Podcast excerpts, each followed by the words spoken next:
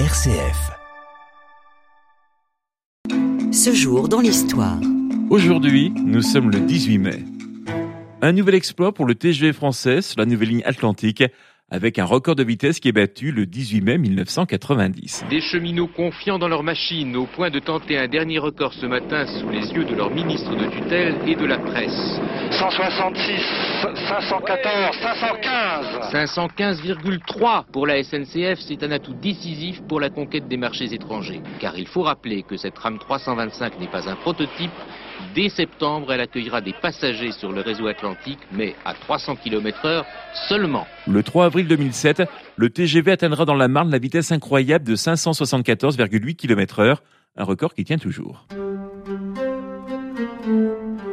Le 21 mars 1152, le mariage entre Aliénor d'Aquitaine et le roi de France Louis VII est annulé.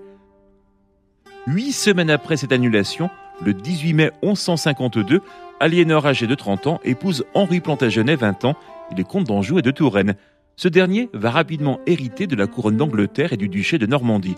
En ajoutant l'Aquitaine d'Aliénor, écrit un véritable empire qui va du sud de l'Écosse aux Pyrénées et regroupant un grand nombre de territoires dont le suzerain n'est autre que l'ancien mari d'Aliénor, Louis VII.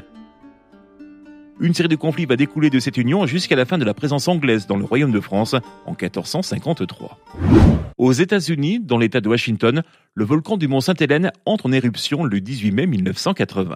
Aux États-Unis, c'est un volcan qui est entré en éruption. Au moins 5 personnes ont été tuées. Il a très violemment explosé hier en projetant des cendres à 7000 mètres d'altitude et en provoquant des coulées de lave. Ce volcan du Mont Saint-Hélène s'était réveillé après 123 ans d'inactivité. L'explosion d'hier a été très violente donc et on l'a ressenti dans un rayon de 300 km. Cette éruption fera 57 morts. Le Mont Saint-Hélène retrouvera son calme seulement le 28 octobre 1986. Ce jour dans l'histoire. Pour conclure, la culture. C'est le 18 mai 1927 que naissait François Nourricier, journaliste et écrivain français. Il était pendant 30 ans membre de l'Académie Goncourt, qu'il présidera entre 1996 et 2002. Il meurt en 2011.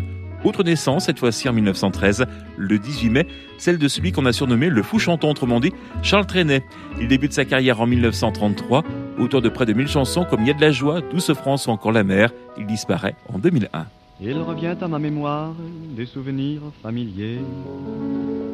Je revois ma blouse noire lorsque j'étais écolier. Sur le chemin de l'école, je chantais à pleine voix des romances sans paroles, vieilles chansons d'autrefois. Douce France, cher pays de mon enfance, bercé de tendre insouciance, je t'ai gardé dans mon cœur. Mon village, au clocher, aux maisons sages, où les enfants de mon âge ont partagé mon bonheur.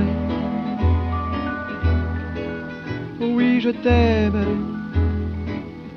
et je te donne ce poème. Oui, je t'aime dans la joie ou la douleur. Douce France, cher pays de mon enfance, bercé de tendre insouciance, je t'ai gardé dans mon cœur